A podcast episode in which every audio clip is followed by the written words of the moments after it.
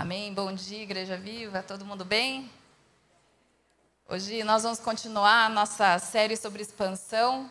É, imagino que todos aqui estão sendo desafiados a expandir. E hoje meu tema, o tema da minha palavra é Aliança que me leva à expansão. Se você puder abrir Isaías 54, é o trecho que a gente está lendo todo domingo, né? É o trecho, o tema do nosso ano. Se você não pegou ainda, tem um papelzinho, um folderzinho que a gente entregou no primeiro culto do ano, com um espaço para você escrever áreas em que Deus quer expandir na minha vida. E sempre essas palavras que a gente vai tendo aos domingos, esteja atento, sensível, perguntando para Deus: Deus, isso daí é uma coisa que o Senhor quer que eu expanda? E vai anotando no seu papelzinho, vai colocando aí, porque Deus sempre é o Deus que, quando Ele promete alguma coisa, promete que vai fazer, Ele cumpre. Ele é fiel para cumprir. E eu tenho certeza que tudo que Ele colocar no seu coração, aquilo que vem dele, né? é importante, não as coisas que eu quero expandir, mas as coisas que Deus quer expandir na minha vida, porque daí 100% vai dar certo. Então, coloca no seu papelzinho, se você não pegou também, coitado, hoje o pessoal de colete vai trabalhar. Procura o pessoal de colete laranja e pede para eles esse papelzinho que é, você precisa preencher. É uma maneira de você ir acompanhando as coisas que Deus está fazendo na sua vida. Vamos lá, então, Isaías 54, versículos de 1 a 5. Versículo 1 fala assim: Cante, ó estéreo, você que nunca teve um filho, e rompa em canto, grite de alegria, você que nunca esteve em trabalho de parto. Porque mais são os filhos da mulher abandonada do que os daquela que tem marido, diz o Senhor. Vou parar aqui um pouquinho só. Eu já falei isso na última vez que eu ministrei aqui sobre mudança de mentalidade.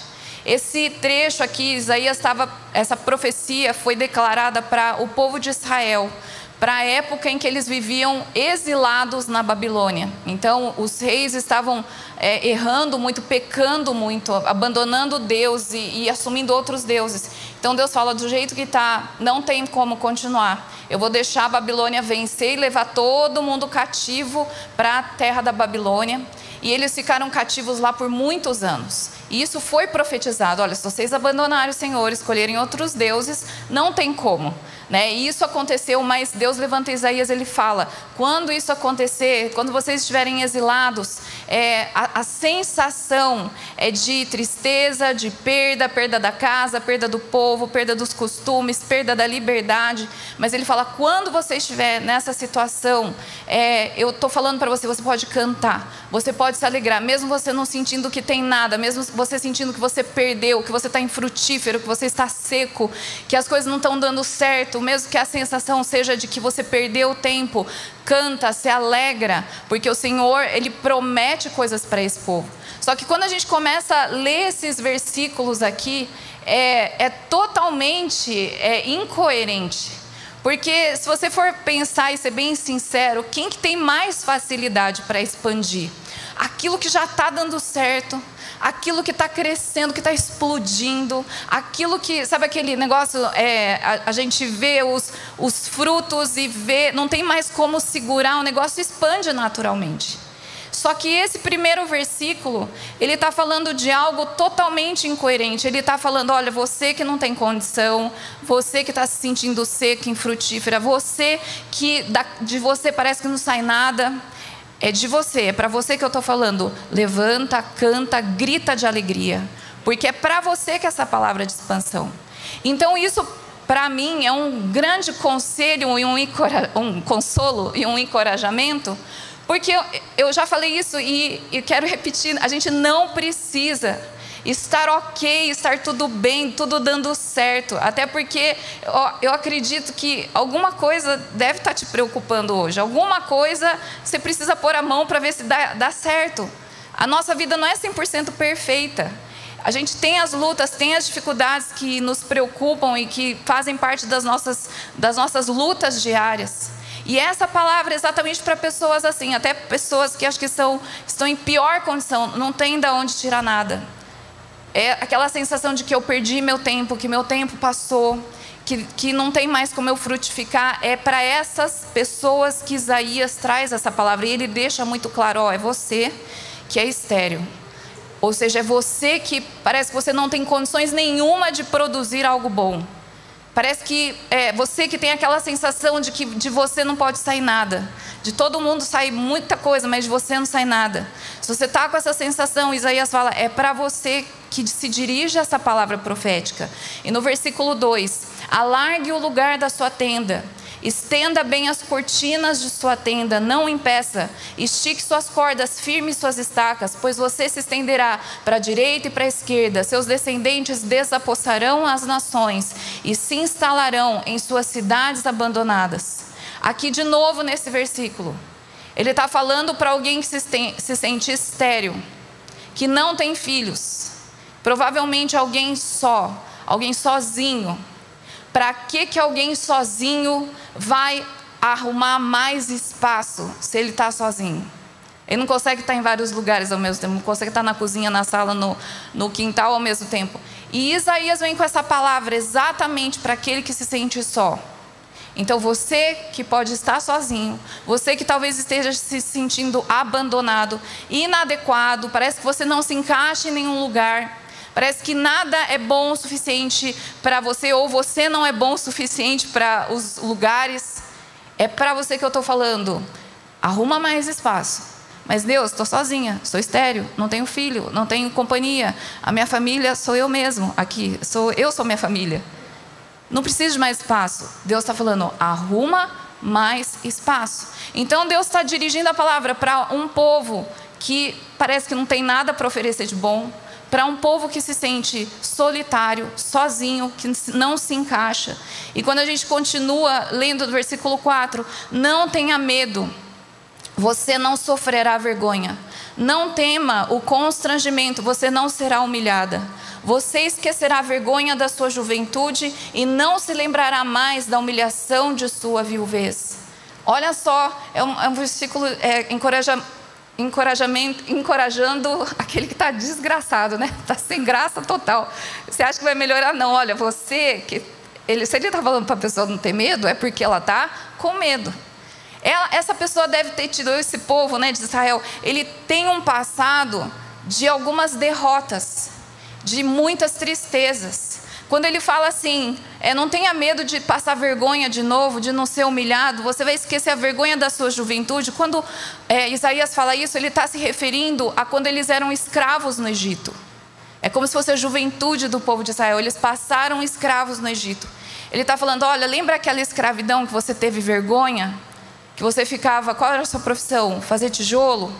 Que, que você comia todo dia? Cebola e alho. Isso era a sua vida durante tantos anos e você hoje tem vergonha do seu passado. Ele está falando, você vai se esquecer desse passado da sua juventude. Você vai se esquecer da vergonha, da, não vai se lembrar mais da, da humilhação da sua viuvez.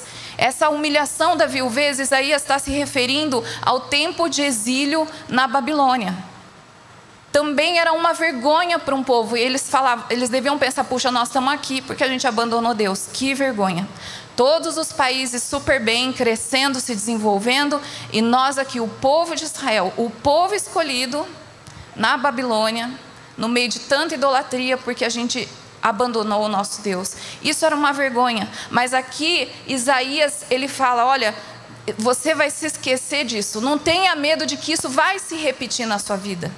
Não fica apegado ao seu passado de escravidão no Egito. Não se apega ao teu passado de exílio na Babilônia. Mas estende suas estacas, porque tem coisa nova vindo, tem um tempo novo vindo. Então, se Isaías está trazendo esse alerta, não tema, não tenha medo, não se apegue às humilhações ou à vergonha, à tristeza do passado, significa que muitas vezes o que nos impede de expandir são essas dores do passado. São as vergonhas que a gente carrega, são tempos em que a gente se sentiu só, humilhado, desamparado, é, é esquecido. Mas Isaías está fazendo esse alerta: olha, não se esqueça. E daí no versículo, é, você vai se esquecer, ele está falando, não tenha medo, porque você vai se esquecer desse tempo de dor. E no versículo 5: pois o seu Criador é o seu marido o Senhor dos exércitos é o seu nome. O Santo de Israel é seu redentor. Ele é chamado Deus de toda a terra. Esse versículo 5 é o versículo que tem a chave da cura e que nos vai levar a expandir. É a gente entender que Deus, ele é nosso marido. Ele não é só o Criador que te fez. Mas, é, é, ou seja, o Criador, ele tem um relacionamento distante da, da, criação da criatura. Mas Deus, desde o primeiro momento, ele fez todo o jardim e ia se encontrar com Adão e Eva na viração do dia. Ou seja, ele não queria ser só o Criador. Ele queria estar com a sua criação. E não só estar, mas aqui é um relacionamento, quando fala de marido, é o, é o relacionamento mais íntimo que pode existir entre cônjuges, marido e mulher. E quando ele fala, o teu Criador é o teu marido, isso traz para o povo de Israel um senso de pertencimento. Eu pertenço a uma pessoa, e não é qualquer pessoa, eu pertenço a Deus. Eu estou dentro de uma família. Eu faço parte de algo grande. E por isso eu tenho que estender, mesmo que eu me encontre só. Então, o que eu quero falar nessa manhã é que Deus ele quer vir acabar com essas situações do nosso passado, dores, frustrações, sentimento de não pertencer ou de ser inadequado nos lugares. E ele quer vir com cura, tirando os medos, porque às vezes você fala assim: para que, que eu vou querer sair do Egito se eu, você vai ter deserto? Para que, que eu vou entrar na terra de Canaã se a gente vai abandonar Deus e depois vai ser levado como exilado na Babilônia. Deus quer tirar esses medos que muitas vezes nós carregamos, que são causados, cuja raiz está em feridas do nosso passado, feridas que aconteceram conosco e que muitas vezes trazem medo e nos prendem num lugar de ficar quieto num canto, sem estender as estacas, sem alargar o espaço da nossa habitação. E eu vejo assim, eh, para mim, quem me conhece há pouco tempo não imagina é, é, como eu era. Né? E às vezes eu conto para algumas pessoas como eu era, as pessoas falam, não é possível, você deve estar tá, tá mentindo. Né? Eu, eu, eu sempre fui muito tímida, muito tímida mesmo. E na, na escola, é, até minha mãe teve dificuldade, logo que eu entrei numa escola, ela teve que tirar porque eu, eu chorava tanto, porque aquela, a escola era tão grande. Eu fui lá outro dia votar nessa escola, achei ela normal. Mas eu lembro que ela era enorme, enorme. As portas eram gigantes, as freiras eram gigantes. É, todo mundo era muito gigante, eu chorava, acho que eu tinha três anos, né? Minha mãe até hoje me pede perdão por isso, mas tudo bem, tá tudo bem. E aí ela me colocou numa escola, né? Que tá até a tia Maria Tedesco, que está lá no Café Galpão, que foi minha professora lá, que me acolheu. E, e aí eu, eu, eu sempre eu lembro quando eu era criança, eu fui de boa, né? Parecia um Pikachu. E fui crescendo, não muito, mas crescendo. E quando chegou na adolescência, eu lembro que eu chorava muito para ir para a escola, né? Meu pai levava a gente, eu estudava em Valinhos e eu, eu falava que eu estava com dor de barriga, mas era mentira, porque eu não queria ficar na escola. E na escola eu não sofria bullying nessa escola. Eu era super bem acolhida. Tenho minhas amigas que eu tenho amizade até hoje, mas eu não me sentia pertencente. Eu não me, eu me sentia inadequada, sabe? Você se sente inadequado num lugar, você não sabe onde enfiar a mão, né? Graças a Deus hoje a gente tem um celular, a gente fica segurando, né? Mas antes não tinha, na é verdade, você não tinha onde pôr a mão, ficar com a mão no bolso, ficava assim, ficava coçando, ficava... aí embora, né? Então eu me sentia muito inadequada. Depois eu mudei de escola. E nessa outra escola onde eu fiz ensino médio, aí sim, nesse lugar eu sofri muito bullying. Aí eu não podia nem pedir oração na igreja, porque na igreja eu, eu ficava bem, mas eu não tinha nem coragem de pedir oração na igreja, porque eu tinha vergonha de falar que eu estava sofrendo bullying, tudo. Mas do que que, mas como assim bullying, né? Daí eu ia ter que falar do que que as pessoas me chamavam. Eu ganhei um concurso na escola de joelho mais feio, de cabelo mais feio. Hoje eu conto de boa para vocês, mas era assim, um, era um bullying assim todo dia, me atacando, me atacando, me atacando, e aquilo foi me fazendo sentir retraída.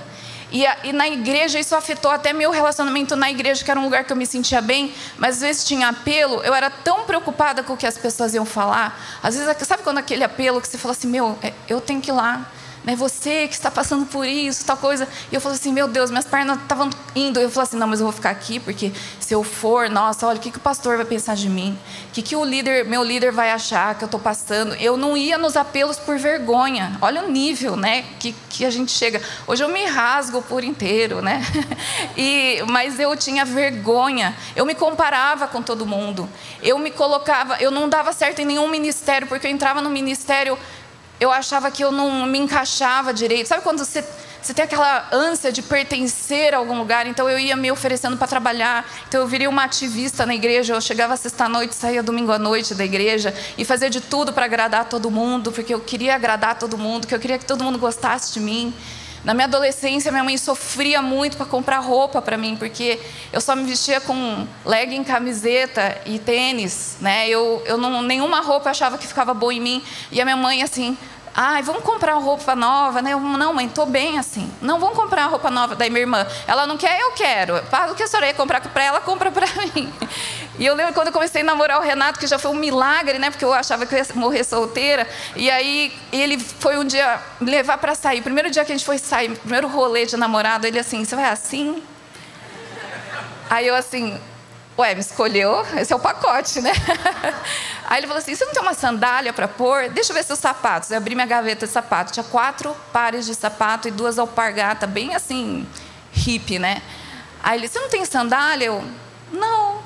Por que você não tem sandália? Ah, porque meu pé é feio. Então, olha o nível, gente, que eu era. Hoje estou de sandália, mas estou escondendo, mas eu estou curada, tá? É, mas eu sempre me escondia, sempre com roupa largona, sempre tentando mudar meu cabelo, estudando demais, porque eu falei, já que eu sou feia, eu vou ser inteligente, pelo menos, né? Então eu estudava muito para esfregar na cara dos outros, tudo bem, eu sou feia, vocês fazem bullying comigo, mas eu tenho 10 no boletim. Eu tinha mesmo. Mas você vê como eu era problemática, né? E você vê se aquela coisa, né, aquele bicho teve salvação, como Deus pode fazer conforme Ele vai curando e ministrando. E hoje eu posso querer expandir, hoje eu tenho desejo de expandir, principalmente porque Deus me tirou desse lugar. Eu não fiquei nesse lugar é, remoendo o meu passado, minha tristeza, ó, oh, como eu fui judiada, como eu fui esquecida, como eu fui incompreendida. Não, eu saí desse lugar, mas Deus me tirou desse lugar. E eu creio que nessa manhã Deus ele quer tirar pessoas desse lugar onde a gente fica preso, entendendo e achando que essa palavra de expansão é para outros, mas é para cada um de nós. Esse é o nosso Deus que quer ser esse nosso marido e quer tirar toda, todo esse sentimento, essa sensação de inadequação. Sabe, é, é quando você vai para um lugar e parece que você não se encaixa. Hoje eu posso ir para qualquer lugar, qualquer lugar mesmo. Mesmo quando eu não conheça ninguém. Antes, eu, se eu não, por exemplo, tomar café na padaria sozinha, eu jamais iria para um lugar comer sozinha, porque eu falava, nossa, vamos pensar que eu sou isso, que eu sou solteira, que eu sou não sei o quê, que é, não tenho amigo. Então eu nem ia. E hoje eu vou comer sozinha de boa. Por quê? Porque eu, eu não preciso de pessoas para me fazer companhia para estar no lugar. Eu tenho uma melhor companhia. Deus Emanuel está comigo. E um dia eu até estava tomando café sozinha e eu falei assim, é, tem gente, é, sabe quando a pessoa chega assim, ah, tá, você está usando essa cadeira? A minha vontade era falar, eu tô, porque Deus estava lá. Eu estava assim num papo mental com Deus muito forte lá, conversando, comendo meu pão na chapa, meu pingado. E eu estava lá, Deus, obrigado, porque eu estou pensando nisso. E estava conversando com Deus e a pessoa queria usar minha cadeira. Falei assim, essa cadeira está ocupada? Minha vontade era falar, tá, porque eu tô acompanhada que você não está vendo. Mas eu falei, não, pode pegar. E você tem vergonha de falar, eu estou sozinha. Não, eu estava acompanhada. Mas tudo isso Deus foi fazendo à medida que eu fui é, é, crescendo na minha aliança com esse Deus que é meu marido. Amém? E eu queria passar alguns pontos que podem ajudar você que talvez se sinta assim, ou já se sentiu, ou tem coisas no seu passado que você sente que você precisa se desfazer para poder avançar nesse tempo de expansão. O primeiro ponto é receba a cura para suas feridas. Receba a cura para suas feridas.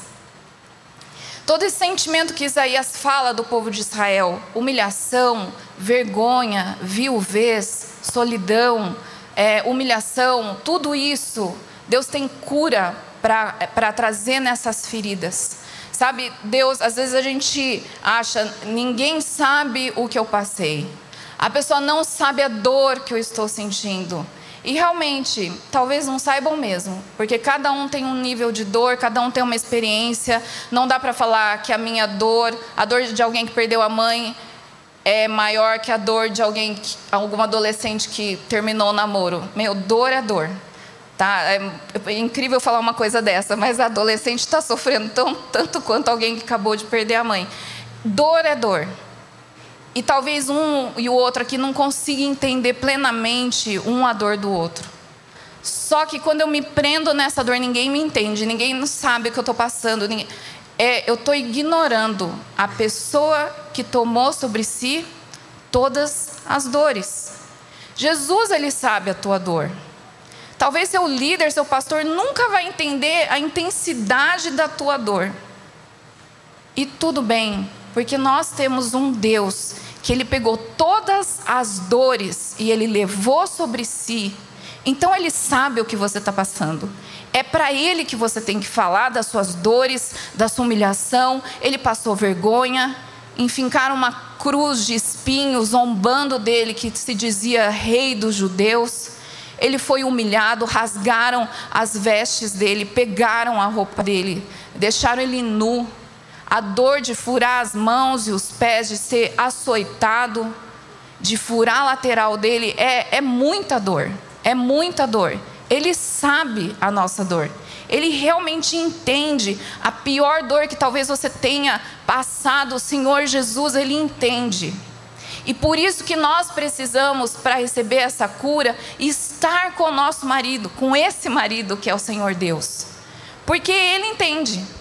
E muitas vezes a gente fica procurando nas pessoas que elas preencham a, a dor, a, curem a dor que eu sinto, que elas preencham o vazio que eu sinto, mas ninguém vai conseguir. Por melhor que seja a pessoa, ela vai te decepcionar em algum momento. Por melhor ou, ou mais sábia, mais amorosa que seja essa pessoa, ela não vai conseguir suprir curar a tua dor. Só Deus pode. Só Jesus pode, porque Ele entende de dor e ele, ele tem é, essa cura disponível para cada um de nós. Outra coisa que é importante é a gente perdoar as pessoas. Às vezes a gente tem um, de algumas pessoas a gente tem um relatório, fala assim, ah, mais uma para o caderninho dela, porque eu estou anotando aqui, ó, desde 1987 que essa pessoa vem me ferindo.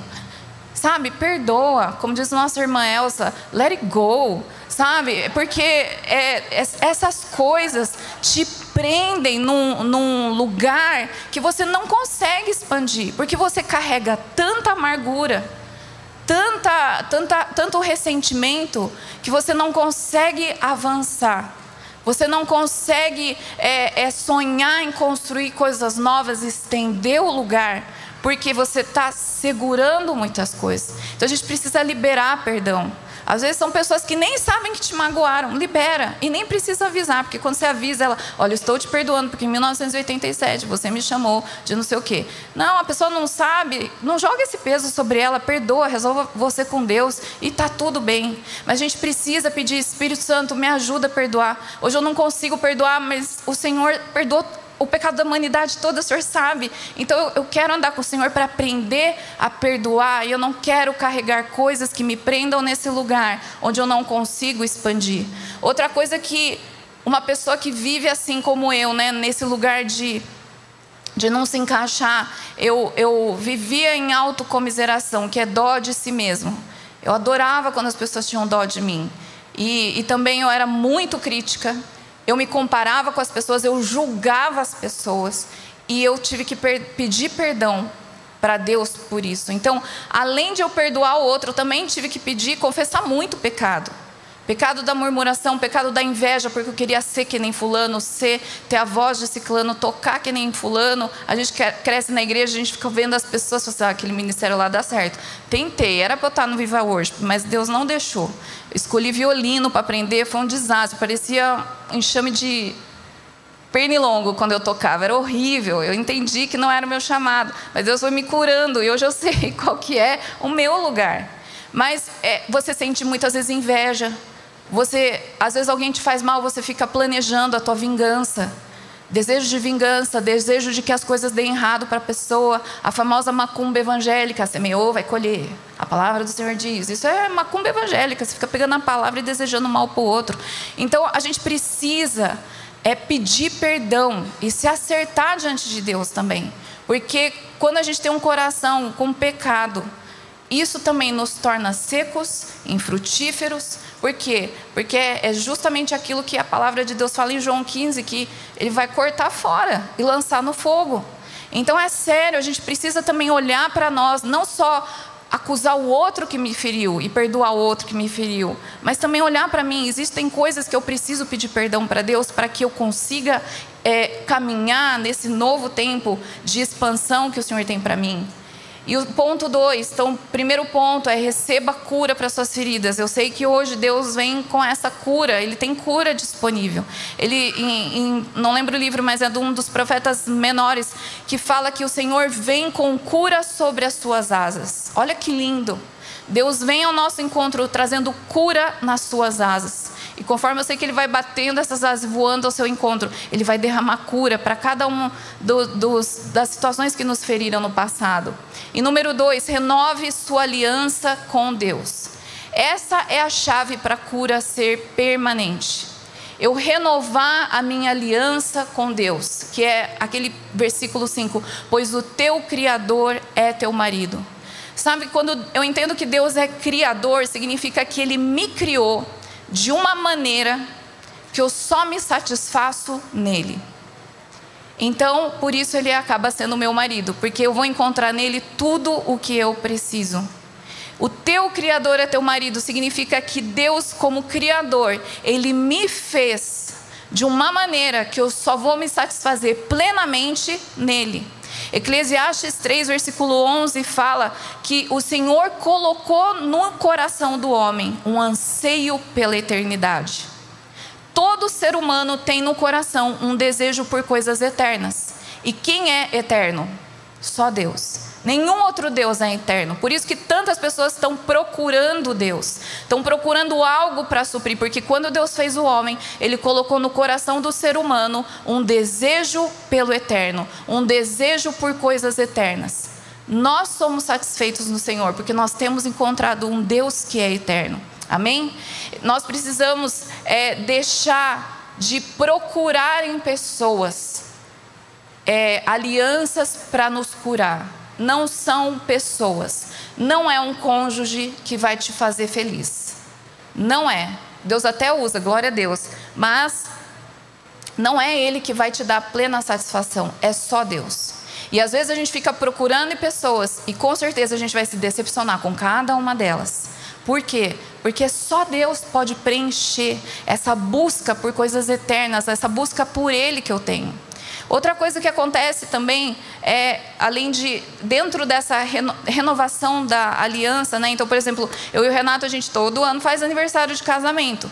Então é um tempo que a gente agradece um pela vida do outro, não só nessa data, mas sempre está, né? Mas em especial a gente sai para comemorar nosso aniversário, a gente renova a nossa aliança, a gente sempre está com a nossa aliança, a gente é, mostra e deixa claro para todo mundo ao nosso redor que nós somos comprometidos então o Renato sabe que eu não só falei sim para ele, o dia que eu falei sim para ele, eu falei não para todas as outras opções, até com cabelo. Falei não para todos. E ele, quando disse sim para mim, ele disse não para todas as outras pessoas. Então, com Deus tem que ser a mesma coisa. Será que eu tenho renovado o meu amor por Ele? E sabe como que eu amo? 1 João 5,3 fala: Porque nisto consiste o amor a Deus. 1 João 5,3. Nisso consiste o, o nosso amor a Deus, obedecer aos seus mandamentos. E os seus mandamentos não são pesados. Como que eu renovo o meu amor por Deus? Simples, além de eu falar, de eu cantar o quanto eu amo Ele, eu obedeço. Quando eu obedeço a Ele, eu estou provando a Ele o quanto Ele é o primeiro na minha vida, o quanto Ele é o único na minha vida, o quanto Ele é o meu primeiro amor. E sempre renovando os votos. Tem gente que, quando faz algumas bodas especiais, faz renovação de votos. É super legal. Você tem renovado os seus votos? Hoje mesmo você renovou quando você está cantando para Jesus o quanto você ama, quando você declara quem Ele é, o quanto você ama segui-lo, que você não vai seguir mais ninguém, isso aí é renovação de votos. Nossa adoração e falar também, declarar um salmo: Senhor, eu não tenho outro bem além de ti. Esse é o Salmo 16, 2. Senhor, tu és o meu Senhor. Eu não tenho outro bem que não seja o Senhor. Isso é renovação de votos. E a gente precisa ser fiel a essa aliança que nós temos com Deus. Sabe por quê? Como é bom a gente poder renovar a aliança com Deus? Porque Deus nunca vai te trair. Deus nunca vai ser infiel com você. Deus nunca vai te deixar te largar por outra pessoa mais nova. Olha que bênção. Teu novo convertido, Deus não vai te largar pelo novo convertido. Ele continua te amando. Deus nunca vai morrer. Olha que bênção. Pensou, você vai morrer e ele vai continuar. Que ótimo assim. Ele não vai morrer. Então, até o último dia da sua vida aqui na terra, ele vai estar do seu lado. E quando você morrer, você vai estar mais perto dele ainda. Olha que glória, literalmente, né? É tão bom você poder fazer uma aliança com alguém que vai cumprir todas as promessas que estão no papel. A Bíblia. Ele assinou essa aliança, é a nova aliança. A gente tem a Bíblia é a velha aliança e a nova aliança. Deus é um Deus de aliança. Até a Bíblia é dividida em velha aliança e nova aliança, porque ele ama aliança e Ele é fiel para cumprir. Ele vai te honrar. Tudo aquilo que Ele prometeu para você, Ele vai cumprir fielmente, em detalhes, e ainda sempre tem um plus a mais que Ele, ele coloca para nós. Ele nunca vai falhar com você. Ele nunca vai comprar cigarro e nunca mais voltar. Já pensou que bênção você saber disso? Ele nunca vai sair da sua casa. Ele nunca vai te abandonar. Na pior situação, ele vai estar do seu lado. Quando todos seus amigos te abandonarem, Ele vai estar do seu lado. Quando até seu cônjuge te abandonar, Ele vai estar do seu lado. É burrice nossa não renovar nossa aliança todos os dias com esse Deus que não falha. E Ele é um Deus que, primeiro, Ele deixa claro: olha, não foi você que me escolheu, eu te escolhi primeiro. Não foi você que me amou primeiro, eu te amei primeiro. Gente, que homem, que Deus, que pessoa maravilhosa que todos nós temos acesso disponível para fazer essa aliança. E da mesma maneira, enquanto eu escrevia isso, eu perguntava: será, Deus, será que eu, eu consigo também ser fiel ao Senhor? Deus, eu quero também cumprir minha parte nessa aliança. Eu quero ser fiel ao Senhor. Eu quero que o Senhor seja o primeiro. Eu não quero te trocar por nada. Eu não quero falhar. Eu quero cumprir as promessas que eu te faço. Eu quero que o Senhor encontre em mim, é, sempre que você, o Senhor quiser usar alguma coisa, pode me usar. Eu quero que o Senhor esteja contando comigo sempre. E o, o terceiro ponto é encontre-se em Deus. Ou seja, é, tudo isso que eu, eu vivi de cura foi porque eu encontrei o meu lugar em Deus. Eu sempre me senti uma peça de quebra-cabeça que não encontrava o quebra-cabeça para se encaixar. E realmente, na escola eu não encontrei, na faculdade eu não encontrei, na igreja eu não encontrei, pasmem, na igreja eu não encontrei, na minha família eu não encontrei, no casamento eu não encontrei, porque onde eu encontrei esse lugar onde eu me encaixo plenamente? Em Deus. E às vezes a gente coloca tanta expectativa numa igreja, num líder, num grupo, num GPS. Não, agora que eu vou para o elo. Não. A gente só vai ser plenamente encaixado em Deus. E é tão lindo porque eu me encontro nele. E eu sempre encontro um espaço nele para mim. Sempre tem um lugar. Eu levantei só alguns que eu lembrei. Eu vou falar para vocês, mas em Salmo 91, ele é o meu esconderijo. Quando eu preciso me esconder, tem espaço embaixo das asas dele. Salmo 61, 3. Ele é a rocha mais alta que eu. Quase todas são mais altas que eu, mas ele é a rocha que eu posso pôr o pé e mesmo se a tempestade vier, eu não vou ser atingida, eu não vou ser abalada. Isaías 49, 16. O meu nome está escrito na palma da mão de Deus. Oséias 11, 4. No meio das cordas de amor eu estou amarrada eu estou enlaçada. Mateus 6, 6, eu encontro Ele no meu lugar secreto. Salmo 23, 2, eu tenho um lugar em águas tranquilas e verdes pastos. Salmo 27, 4, eu encontro minha alegria na casa do Senhor. Salmo 18, 2, Ele é o meu alto refúgio. Salmo 17, 8, eu me escondo na sombra das suas asas. Salmo 84, 3. Os altares dele, os tabernáculos dele são lugares amáveis para mim.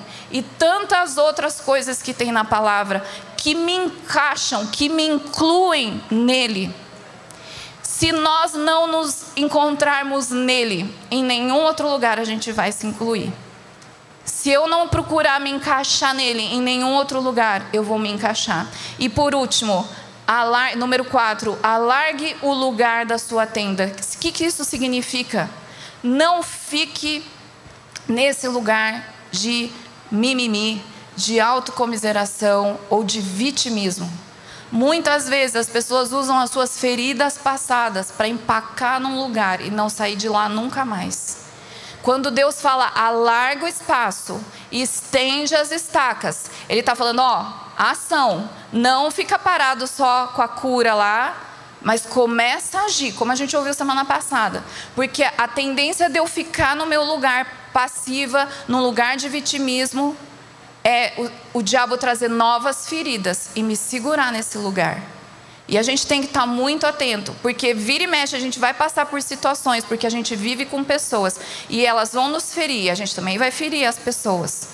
E eu preciso estar atenta para que eu nunca fique presa nesse lugar, mas que eu saiba pedir perdão, que eu saiba perdoar, me movimentar, receber a cura de Deus, renovar minha aliança, renovar meus votos com o Senhor, encontrar meu lugar nele para que eu possa expandir.